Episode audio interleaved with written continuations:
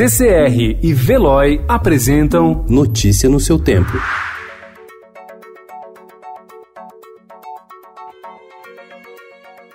Olá, seja muito bem-vindo. Hoje é quinta-feira, dia 20 de fevereiro de 2020. Eu sou Adriana Simino, ao meu lado Gustavo Toledo. E estes são os principais destaques do jornal O Estado de São Paulo.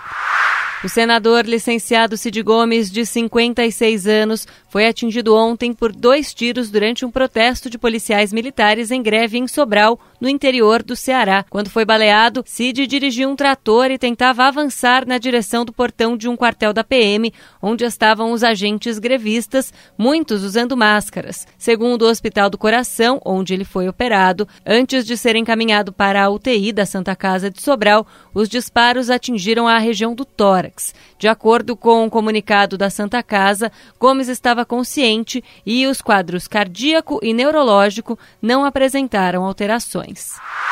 Investidores estão cobrando esclarecimentos do governo sobre os rumos da política fiscal. A busca por informações cresceu recentemente diante dos sobressaltos da articulação do governo com o Congresso.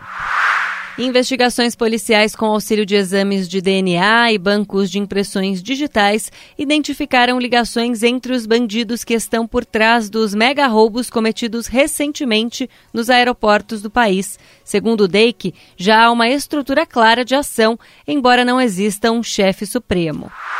Declaração de Heleno abre crise entre governo e Congresso. Mais um adiamento. O Congresso foi informado na tarde de ontem que o texto da reforma administrativa só será enviado pelo governo após o carnaval. Professor preso diz ter feito mais de 300 vídeos. Turquia anuncia ataque à Síria. Petrobras tem lucro recorde de mais de 40 bilhões de reais. Após oito sessões de quimioterapia, o prefeito de São Paulo, Bruno Covas, apresentou regressão das lesões cancerígenas, informou a equipe do Hospital Sírio-Libanês. Fair play da CBF terá eliminação e rebaixamento.